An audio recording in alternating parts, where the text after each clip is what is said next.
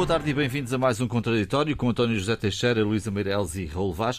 Vamos começar pelo debate parlamentar desta semana. Disse António Costa nesse debate que a crise nas urgências de obstetrícia é inaceitável, mas que é ele quem faz e desfaz o governo.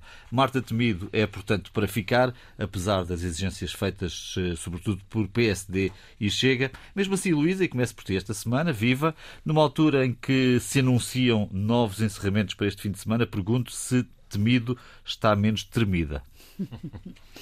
acho, acho que sim, que não está tremida. Não está. Uh, não está. Uh, aliás, o, os apelos à sua demissão não são de agora, vêm de há muito tempo, mas. Na saúde mas, já é uma coisa vista. Exatamente.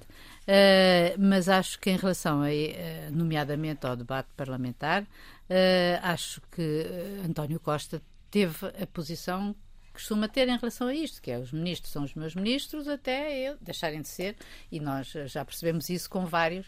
António Costa, aliás, acho que o primeiro-ministro gosta de anunciar a, a, queda em direto do seu, de qualquer dos seus ministros. Portanto, acho que por aí uh, não é, não é, não, não, é por aí que haverá, uhum. que haverá surpresas, penso eu, uh, ou pelo menos não houve.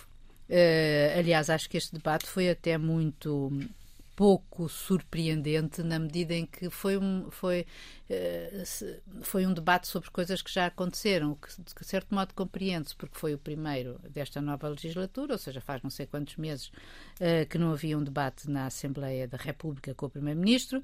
Vai ser também o último até às férias. Bom, se descontarmos, não, não será porque vai haver o, o debate do Estado da Nação, mas enfim, como tal, este debate será o último antes do verão e, portanto, eu acho que entre uma coisa e outra, as oposições preferiram uh, falar daqueles casos que se foram acumulando e que nós já fomos discutindo muito e que, aliás, o próprio António Costa, sobre os quais ele já tinha falado. E acho que não disse nada de especialmente novo em relação a isto, uh, e, uh, exceto, bom, agora mesmo em relação.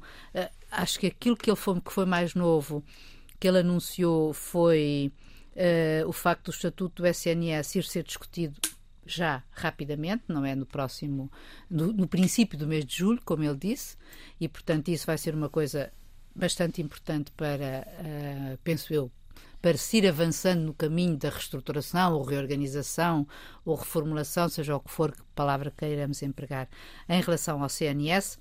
E. Hum, e por outro lado, não sei, em relação a Setúbal, ele também manteve a mesma posição, uh, não quis falar. Setúbal, o caso dos refugiados. O caso dos refugiados de Setúbal, sim, não, sim, não, não confundamos com, com aquele que agora ocupa o espaço mediático e triste e tragicamente. Uhum. Uh, mas ele também sobre isso não disse talvez tenha dito que, enfim, de novo, que não viu nenhuma ilegalidade. Sim, Tirando está, isto, está de consciência tranquila. Exato. Tirando isto, acho que eu acho que eh, quanto ao comportamento das oposições, acho que Rodrigo Saraiva, o líder da bancada da Iniciativa Liberal, teve alguma graça ou alguma argúcia, digamos assim, ao dizer, ao qualificar o Chega como eh, que o Chega acha que vale, que vale a lei do grito.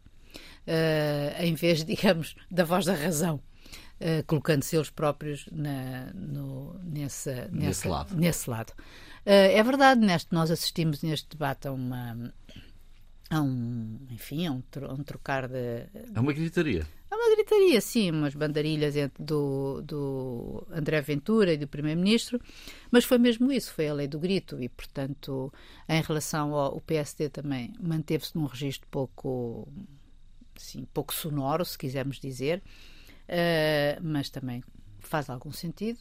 Uh, Montenegro só será uh, verdadeiramente o líder no fim de semana, de, no outro fim de semana, uhum. 2, 3 e 4 de julho, e portanto, não, talvez houve uma outra coisa. Sim, houve uma outra coisa que também chamou a atenção, que foi assim, digamos que o, o, o nível da crimónia continua alto e elevado entre. Hum, uh, o Dr. António Costa e, e Catarina Martins. E Catarina Martins. Como é que eu adivinhei o que ias dizer?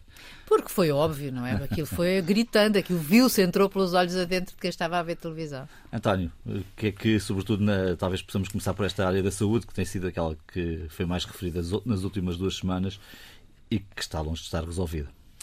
Nunca estará resolvido, que é para também uhum. sermos realistas em relação a esta matéria, das mais difíceis e, obviamente, que não tem um milagre de estalar dos dedos. Não, infelizmente, não tem. E não tem exige uh, de muitos, não apenas dos governos, mas também de outras áreas, uh, muito envolvimento. Mas vamos aí. Eu acho que politicamente ele é relevante. Aconteceu oito meses depois do último que tinha ocorrido na Assembleia e é sempre de saudar o debate de regresso ao Parlamento. É para isso também que o Parlamento serve e é bom que esse debate seja frequente. Há duas uh, tomadas de posição que, não sendo uh, surpreendentes, uh, mas que são relevantes politicamente e, e, que têm a ver com a área da saúde. A primeira é o Primeiro-Ministro reconhecer, e levava isso preparado, que houve falhas inaceitáveis eh, estamos a falar das urgências da, da obstetrícia e, e, de todo o folhetim que temos vindo a conhecer e, e, que a responsabilidade pelo governo, seja de que ministro for, a responsabilidade por todos os membros do governo é do primeiro-ministro, sendo uma coisa óbvia e evidente, eh, tem um significado político, que é eh, aqui estou eu e aqui estou eu como o líder deste governo, um governo de maioria absoluta, e o exercício, a travessia daquele debate, foram bastantes horas a que se juntou depois um debate também europeu, eh, mostrou um Primeiro-Ministro que, apesar de uma agenda carregada nestes últimos meses, eh, está ali vital e até com algum sentido de humor para responder a algumas matérias, nomeadamente à iniciativa liberal, eh, com alguma agressividade quando se trata de responder eh, ao Bloco de Esquerda ou a Catarina Martins ou até eh, ao Chega. E, portanto, um Primeiro-Ministro muito vital. Se alguma ilação podemos tirar daquele debate, é que aquele debate, num período com alguma dificuldade, decorrente muito da área da saúde, mas não só, aeroportos, etc., por aí fora, uma série de, de, casos que, obviamente, vão minando o governo e vão atrapalhando a sua marcha num contexto internacional e europeu muito difícil, em que todos os governos estão a sofrer, alguns até por matérias muito semelhantes. Estamos a falar da saúde em Espanha, na França, na Inglaterra. Eh, são problemas semelhantes, problemas de congestionamento de aeroportos, de voos cancelados e de dificuldades e de caos nos aeroportos é também eh, uma constante noutras latitudes. Isso não diminui nem desresponsabiliza os nossos governantes, mas faz perceber um pouco qual é a perspectiva que hoje se coloca quem tem responsabilidades do governo neste momento em que há uma guerra na Europa. De vez em quando, eh, nós damos notícias todos os dias, parece que a guerra eh, é algo que a gente vê apenas pela televisão, mas a guerra está a surtir efeitos entre nós. Sobre a saúde. E sobre a saúde, eu hoje estava a ler um, artigo de Helena Pereira no, no Público e, e, há um conjunto de questões muito interessante que se colocam e que eh, apelam e lançam um repto à autoridade política dos governos, neste caso do governo português. E tem a ver com aquilo que a Troika já nos tinha eh, pedido para fazer em termos de reformas. Já lá vão uns anos, já antes de, de António Costa, mas que ainda não foi feito, que é até que ponto as ordens profissionais continuam a ter o mesmo peso, a mesma força, a mesma capacidade de possibilitar ou impossibilitar um conjunto de reformas. E basta enunciar três ou quatro casos que compreendemos bem.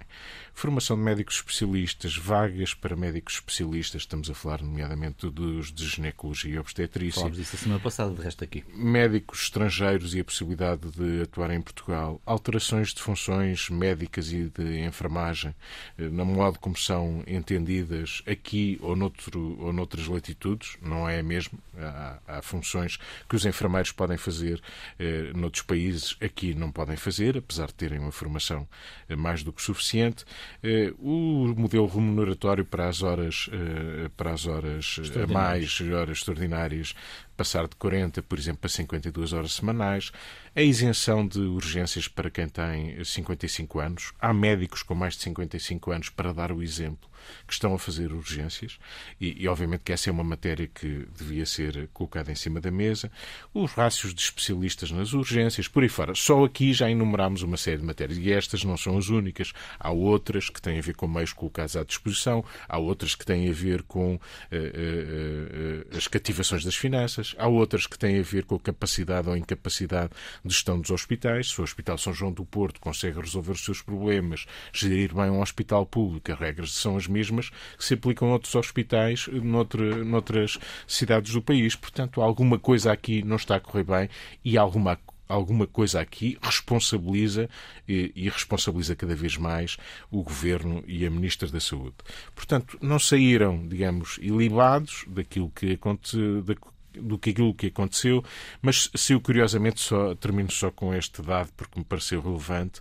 António Costa e o Partido Socialista assentaram baterias para eh, como o alvo mais importante o PSD, o PSD que está em vésperas de congresso e de eh, mudar de, de liderança efetivamente e um PSD que foi, eh, no fundo, atacado ou por uh, falar de iniciativa privada, mas nunca ter feito uma PPP, as PPPs, afinal, o campeão das PPPs é o PS, porque o PSD não tem nenhuma outra proposta, porque teve contra o Serviço Nacional de Saúde, por uma série de razões. Curiosamente, o, o António Costa encontrou uh, pretexto para deixar um elogio à iniciativa liberal, e não foi inocente, não foi por acaso, para dizer, bom, aqui está um partido que se apresenta como ele é, os liberais têm o seu lugar, a questão, concordo ou não se concorda com eles, mas a questão. Há outros que nem sabemos o que é que são e sociais-democratas é que não serão. E, portanto, isto diz bem do que aí vem. Eh, do que aí vem também com o PST, que obviamente vai, vai ter outro protagonismo que não tem tido. Raul, a tua leitura sobre aquilo que aconteceu na, na quarta-feira, e nomeadamente sobre esta parte da saúde, ou outras, se também quiser já ir por aí.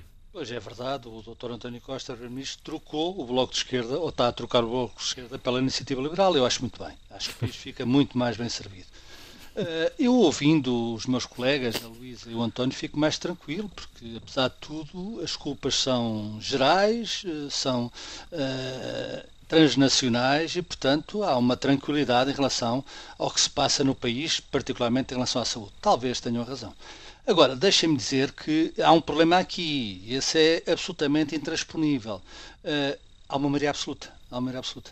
E, é, e é evidente que eu reconheço que esta maioria absoluta é muito difícil de gerir pelos próprios que têm maioria absoluta, pelo Dr. António Costa. Porquê? Porque o Dr. António Costa e o Partido Socialista já está há seis anos no governo. E é diferente, é diferente ter uma maré absoluta em 2019, como António Costa queria, do que ter agora em 22, com todas as circunstâncias que estão adjacentes e que são negativas, a guerra, a pandemia, etc, etc. De qualquer das formas, esta maré absolutamente tem uma história. Ou seja, esta maioria absoluta, que foi absoluta, tendo o Bloco e o PC lá dentro, tem quatro anos ligados à, à, esquerda radical. E isso, obviamente, deixa sementes e deixa consequências, particularmente no Serviço Nacional de Saúde. Uh, e diremos, digamos que aquilo que durante quatro anos foi um mar de rosas, uh, muito também à boleia da pandemia, uh, e que foi, obviamente, gerido com alguma habilidade, agora não é. E é curioso que, passado três meses deste governo estar em funções, o Presidente da República venha dizer que, eu estou a citar, é muito bom que o Sr. Primeiro-Ministro reconheça que há problemas graves e estruturais. Ou seja, a coisa não é tão assim tão leve. Ou seja, não são só as cirurgias, as, perdão, não são só as, as urgências, as urgências de obstetrícia que fecharam e que vão continuar a fechar. Não é só isso. Isso é a espuma dos dias. E aí, aí eu reconheço que há um aproveitamento das tais ordens que o António uh, falava e que de facto tem muito poder. É uma parte do, do, do país uh, que ficou de Salazar, ou seja, as corporações, aquilo, os pequenos poderes depois se revelam grandes poderes uh, em confronto com o grande poder, que devia ser o grande poder e a grande responsabilidade, que é, e é um governo uh, legítimo e democrático.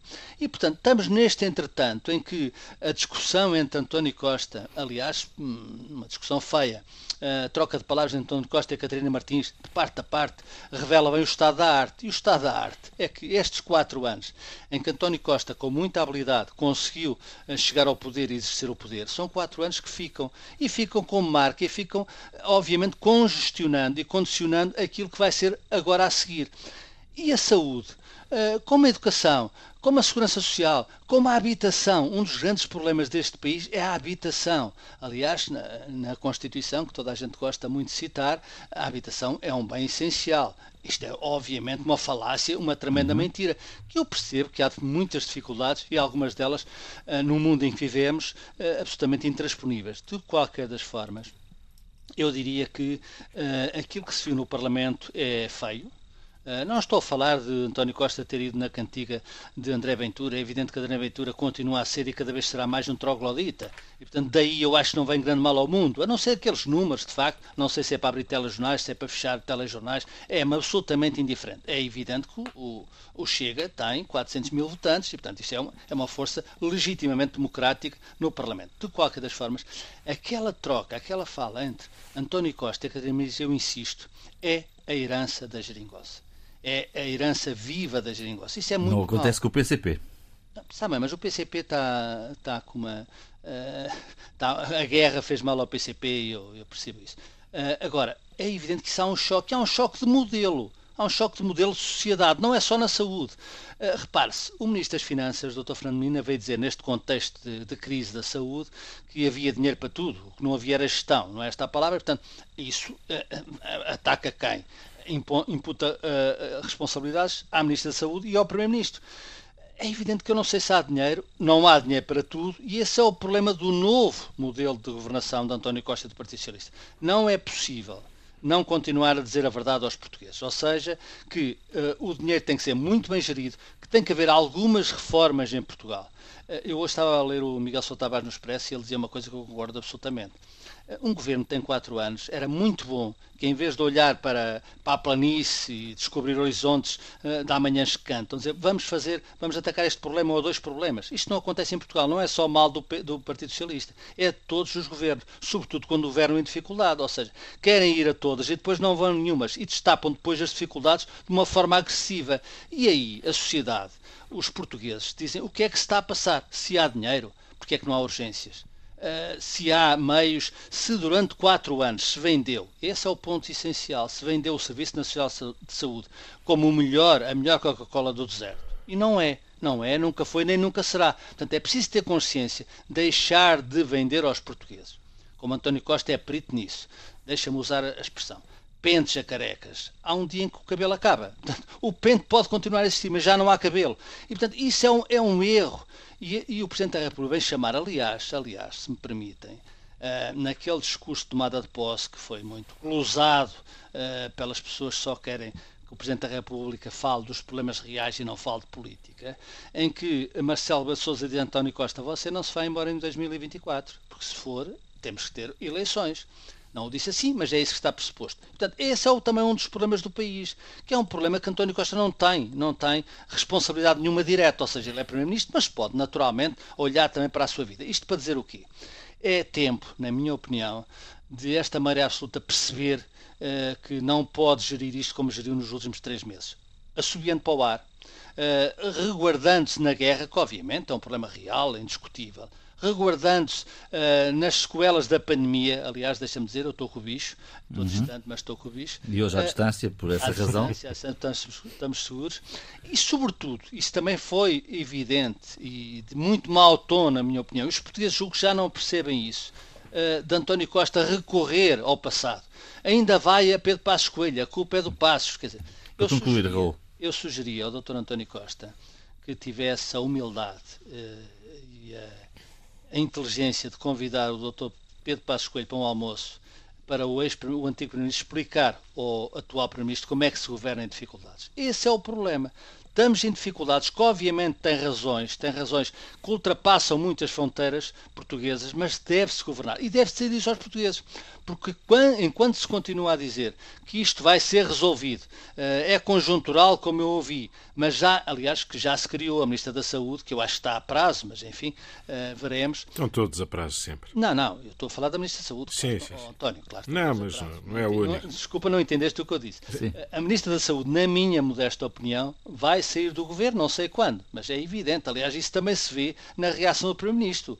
Como o Primeiro-Ministro tratou e trata, e bem, na minha opinião, o Ministro da Administração Interna, que esse sim tem feito face aos problemas de uma forma real, e não se escudando no anterior, no antigo uh, Ministro da Administração Interna e até nos Ministros da Administração Interna da Troika, ou, do, do PSD-CDS, esse não é o problema. Eu acho que a Ministra da Saúde já não é a solução, é parte do problema. Portanto, já é indiferente estar lá ou não estar. Viva, boa tarde de novo e bem-vindos à segunda parte deste contraditório. Estivemos aqui a falar sobre o debate de quarta-feira no Parlamento, que no fundo uh, põe, põe uh, em discussão as principais matérias que afetam a sociedade portuguesa. Há muito tempo que não tínhamos debates deste no, destes no Parlamento. Uh, Luísa, que, que outros tópicos é que queres abordar relativamente a esta matéria? Olha, eu estava a ouvir o, o, o Raul e a falar, a falar sobre esta questão da, da maioria absoluta e de, e, de, e de governar em dificuldade ou não. Eu acho que, na verdade, a, a maioria absoluta é quase caso para dizer que foi um presidente envenenado para, para Costa, porque ele enfrenta, quer dizer, ele não teve exatamente uma governação fácil, para além dos equilíbrios que ele teve que fazer, enfim, foi o que os quis. Uh, o Macron, também, o Macron não se importava ter esse presente. O Macron não se importava ter esse presente. Ah, esse adorava.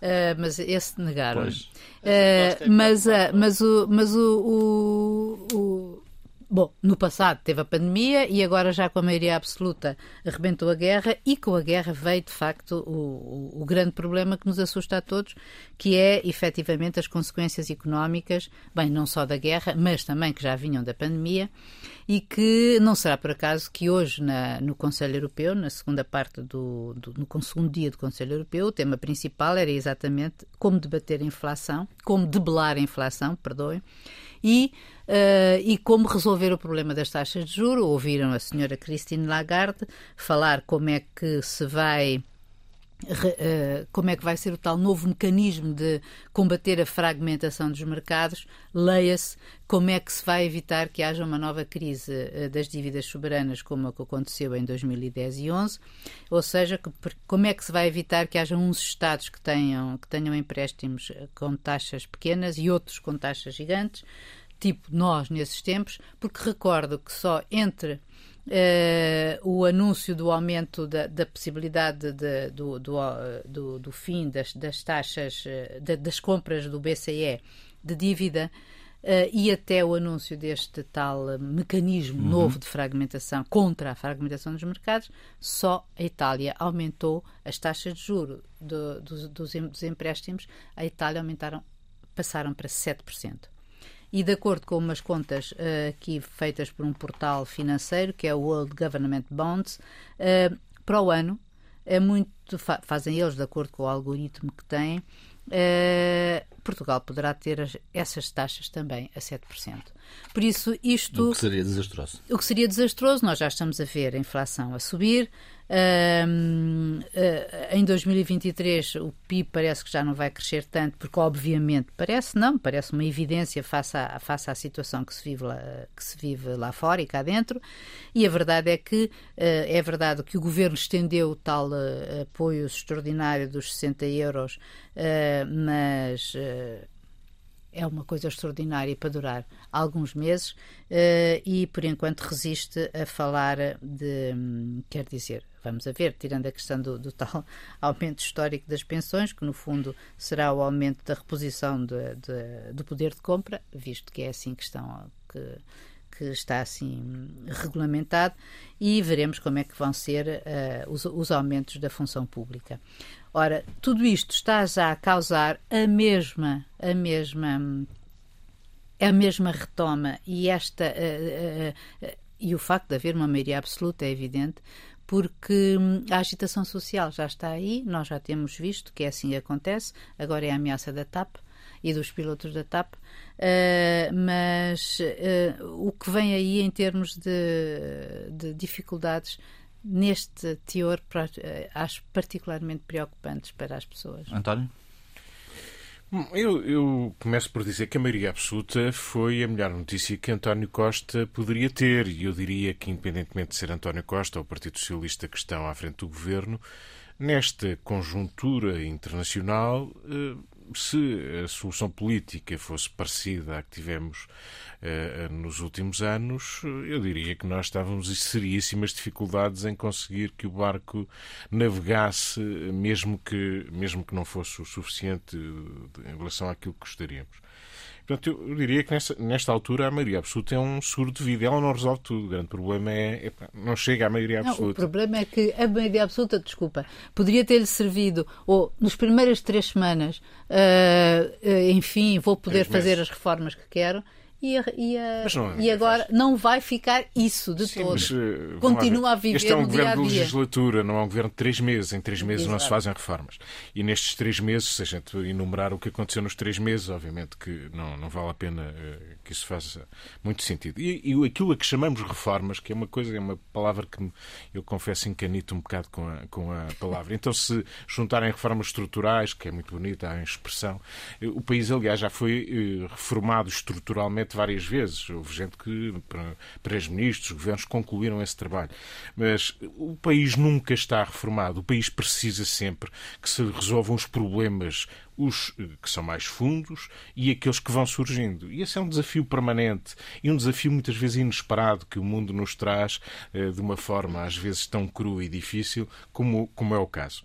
Portanto, Ponto 1. Um, a, a, maioria absoluta, como vimos, é, do ponto de vista político, um garante de alguma estabilidade. E, simultaneamente, uma responsabilização do governo para fazer e tomar medidas por si só que o país precisa e não se desculpar que não tem eh, margem política para as poder concretizar. E, portanto, se não houver consenso para fazer um aeroporto depois de 50 e tal anos a discuti-lo, o governo tem a obrigação de tomar uma decisão sobre o novo aeroporto. Se é preciso eh, alterar o estatuto das ordens profissionais, é preciso que o governo se assuma dessa maneira. Se é preciso mudar os cuidados primários, se é preciso aprovar o estatuto uh, do, uh, de o estatuto do, do SNS. do SNS, o governo deve assumir as suas responsabilidades. Claro que deve procurar que tenha uma largura maior, uma largura política, mas deve ter a noção que lhe cabe a responsabilidade de governar com os riscos que isso comporta. E depois, julgo que é importante, nesta altura, que o governo não se convença, como já aconteceu num passado recente, que o facto de haver dinheiro disponível para financiamento, que obviamente o dinheiro não é grátis, ou pelo menos todo não é para gastar a fundo perdido, eh, que isso, o anúncio do milhão após milhão, não diz nada aos portugueses, como já se comprovou. É preciso é anunciar quais são as soluções para resolver os problemas. Claro que elas custam dinheiro e têm dinheiro envolvido, mas o anúncio de milhões não resolve problemas e isso acho que tem sido algo que não tem corrido bem. Não é um problema apenas de comunicação, é um problema político. E, portanto, é preciso falar ao país de uma forma mais direta, é preciso perceber que não vem aí facilidades mesmo com o PRR e é preciso perceber que as questões que hoje atravessam o mundo e que dilaceram os países mais desenvolvidos e os menos desenvolvidos, da inflação, a energia ou preço das matérias-primas, são questões muito sérias que exigem uma responsabilidade, mas também uma determinação para resolver os problemas que não se compadecem apenas com uma retórica que vai animando os dias, mas que não resolve problemas. Raul? O problema é que não há dinheiro. Uhum. Esse é o grande problema do país, aliás, é o problema de muitas sociedades eh, em qualquer circunstância histórica. Eu deixa-me dizer que eh, nem tudo tem sido mau, eh, há muitas coisas boas. E eu queria aqui referenciar uma, na minha opinião, que é os ministros das Finanças que temos tido a começar por Mário Centeno, uh, João Leão, aliás, hoje são conhecidos os números do déficit no primeiro trimestre deste ano, bem entendido, 0,4 do PIB, uh, e agora Fernando Medina, que à sua maneira tem feito, ou está a começar a fazer, é, na minha opinião, um dos melhores ministros destes três meses da governação. E eu digo isto porquê? Porque é evidente que isto é um choque, é o choque em que se vende tudo a todos de uma facilidade extrema. É de facto aquilo que aconteceu na Geringonça, onde António Costa uh, foi obrigado a dizer que íamos fazer tudo, que o, não havia limites para o Serviço Nacional de Saúde, que a educação ia dar uma volta tremenda, que a habitação também ia ter uma solução, que a segurança social estava controlada, que o desemprego tinha diminuído, e é verdade, uh, que o choque fiscal não, não, era, não era fundamental para criar riqueza no país. Ora, isto não é verdade também. Eh, quando, aliás, António Costa desafia uh, o setor, as empresas privadas para que aumentem nos próximos quatro, nestes quatro anos da legislatura em 20% uh, eh, os salários, o Ministro da Economia, o Ministro da Economia, que é um realista, aliás, um bom ministro também nestes três meses, na minha opinião, veio dizer, não sei como, Uh, claro que o Primeiro-Ministro não dá ponto sem nó, uh, mas eu não sei como é que se vai fazer isto. Este é o problema do país neste momento, ou seja, temos uma maioria absoluta que eu acho que é desajustada do momento. É muito difícil ter uma maioria absoluta depois de seis anos de governação, quatro em Geringonça uh, e depois uh, não ter a maioria absoluta em 2019. Esse era o salto que António Costa queria para solucionar algumas questões do país. Uh, isso não foi possível. eu reconheço essa dificuldade no Primeiro-Ministro, que se, obviamente se transborda para o, o, o restante Conselho de Ministros, mas essa é a questão, esse é o realismo. E podemos, não podemos estar à espera. Eu concordo com António nas reformas. Por isso é que eu disse que mais vale fazer atacar um problema, ou dois ou três em quatro anos, do que estar a vender aquilo que é, uhum. vamos resolver tudo, agora é que vai ser. Uh, o, o Passos Coelho foi um, deu cabo da sociedade portuguesa, agora que não vamos repor isto, vamos repor salários, pensões, etc, etc.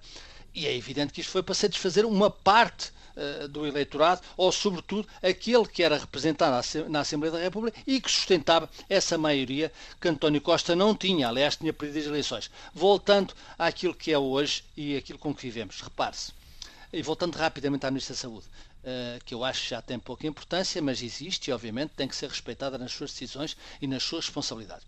Eu vi esta semana a Marta Temido, aliás, numa doçura extrema, eh, ela tem uma agressividade até enquanto lhe as coisas decorriam bem, que obviamente tem uma costela de esquerda, na, e isso é absolutamente legítimo, uh, na gestão do Serviço Nacional de Saúde, mas a dizer que numa reunião que fez com os sindicatos, que aliás levou sopa, a dizer, mas o que é que eles querem? Então eles tinham pedido, os sindicatos, bem entendido, dos médicos, para, para seguir o modelo da, da Madeira, que é os tais 50 euros uh, por hora extraordinária, depois das 150 horas anuais.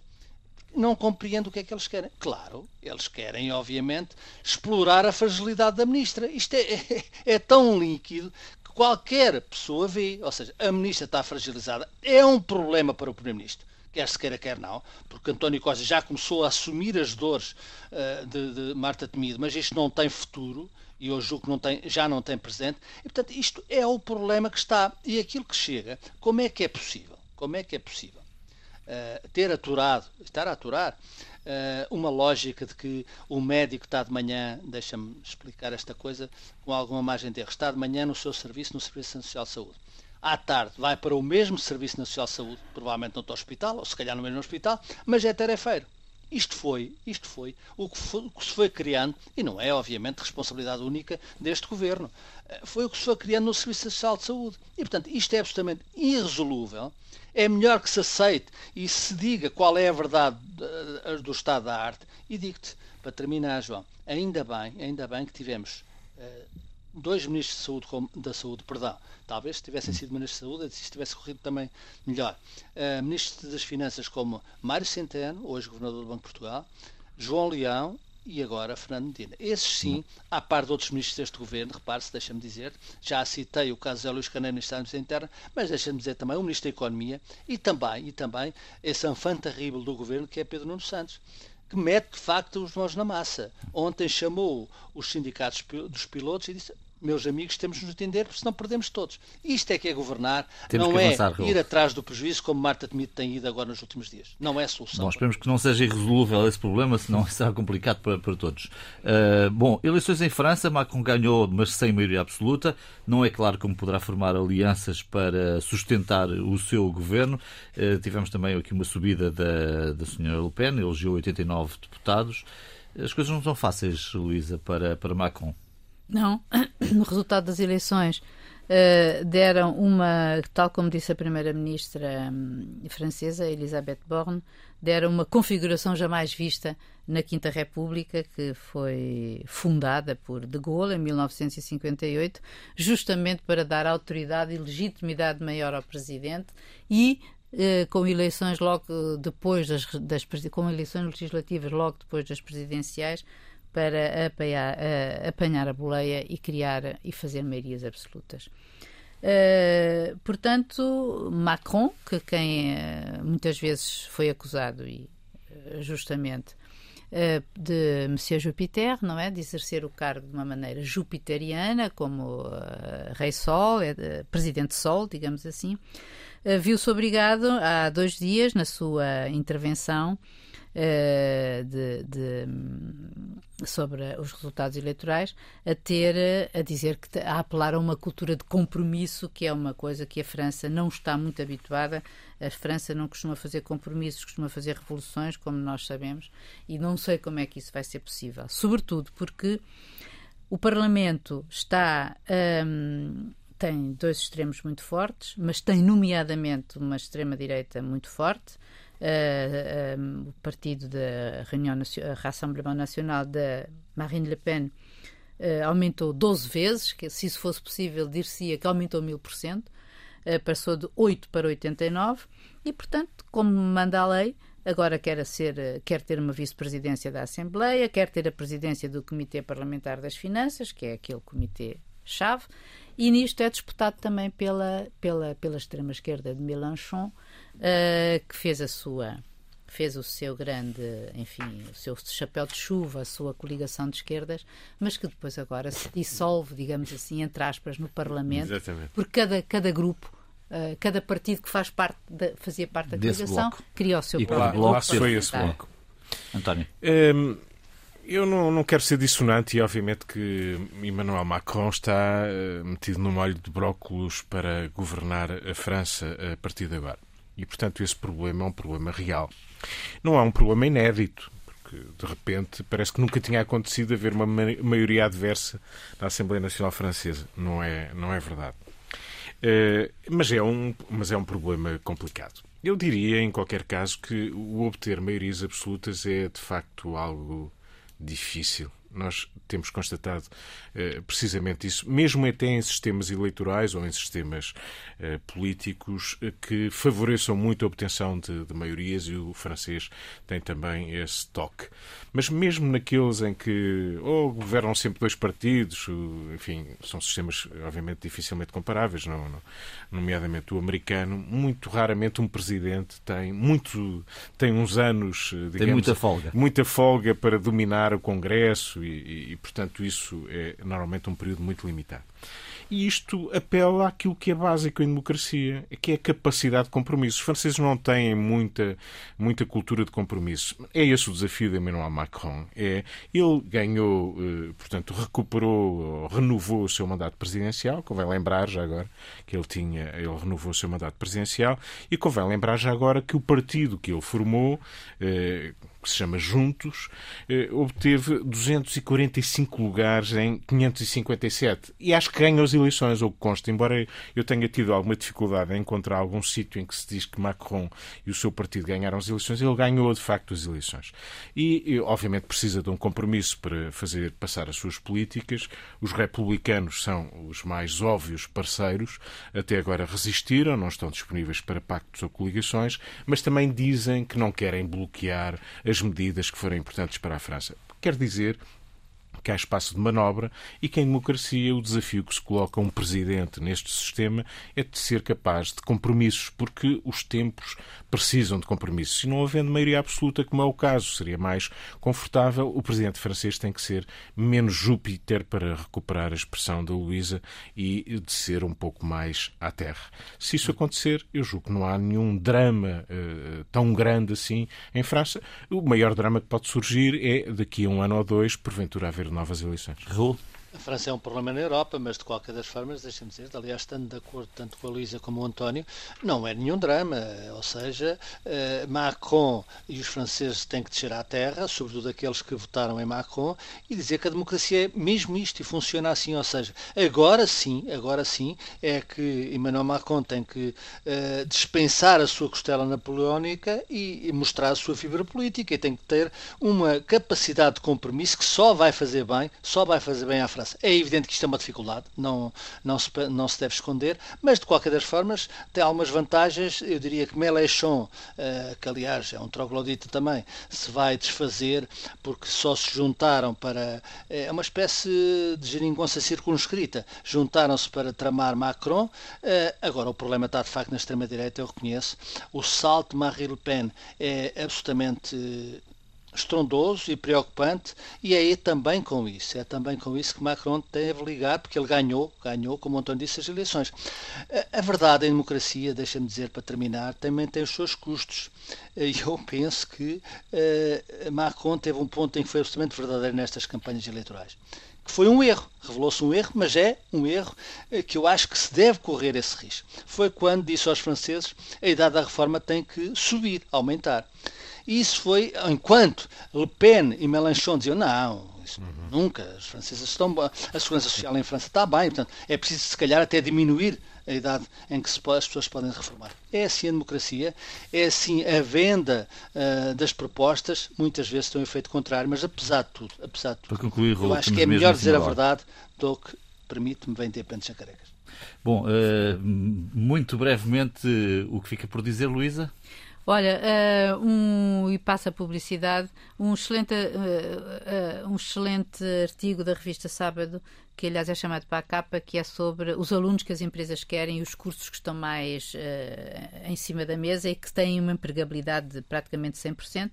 São todos eles ligados às técnicas, gestão de informação, sistemas de tecnologias de informação, engenharia e gestão industrial, engenharia eletrotécnica e computadores, economia, engenharia biomédica, enfim.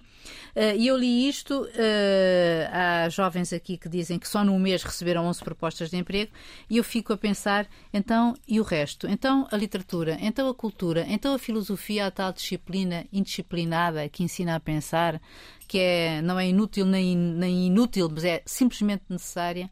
Onde é que está a cultura? Para onde é que vamos? Que sociedade vamos criar? Que nação? Que cultura? Que povo? Raul, o que fica por dizer? Um enorme elogio ao nosso Primeiro-Ministro António Costa. Pode parecer paradoxal depois do que eu disse, mas é absolutamente verdadeiro. Eu acho que António Costa esteve e está muito bem, muito bem, uh, na questão do processo de candidatura, aliás, aceito ontem, uh, da Ucrânia à União Europeia. Como António Costa disse repetidamente, e ontem o voltou a vincar, uh, é perigoso criar falsas expectativas. O processo é longo, todos sabemos, mas é preciso dizer isto, eu diria quase todos os dias, e eu acho que o Primeiro-Ministro vai ter razão antes do tempo. E isso, isso para o país, eh, para a Europa e para o percurso eh, possível político de António Costa, eu acho que em 2024 uh, se nas eleições europeias uh, houver uma maioria socialista na Europa, eu acho que António Costa vai ser chamado para outras, para outras responsabilidades. E bem, e bem, porque é o decano dos socialistas, tem revelado lá fora uma, um bom senso, uma capacidade e um discernimento muito acima, muito acima da maioria dos seus colegas do Conselho Europeu, e portanto isso é bom para António Costa, é bom para a Europa, mas também vai ser bom para Portugal. Eu não estou a querer despachar. Temos que concluir, Raul, mesmo. Eu não estou a querer despachar o doutor, doutor António Costa. Eu acho que ele, na questão das europeias, tem feito, tem sido, de facto, um líder está-se a afirmar como um líder que eu penso que venha a efetivar em 2024. António, o que fica por dizer? Só para complementar, Portugal demorou quase nove anos nas negociações. Exato. Claro que houve países que demoraram menos e países que demoraram muito mais e outros que estão há muitos anos à espera. Mas uh, queria apenas falar da Conferência dos Oceanos, que vai dominar as atenções na próxima semana, ocorrerá em Lisboa e entre segunda e sexta-feira. É uma conferência importante onde se espera que possa sair um compromisso que vincule os países a proteger pelo menos 30% dos oceanos até 2030, enfim, 30%, vejam só a nossa ambição. E eu deixo apenas aqui uma frase, uma frase proferida, aliás, aos microfones da Antena 1, eh, por Filipe Duarte Santos, com Francisco Sena Santos, e ele dizia uma coisa tão simples como esta, que é uma boa síntese do que está em causa. Se não fosse o oceano, a Terra fritava, fritávamos, porque a temperatura, obviamente, eh, que o oceano absorve 90% eh, do calor é absorvido, é absorvido pelos oceanos. Isso diz bem da sua importância.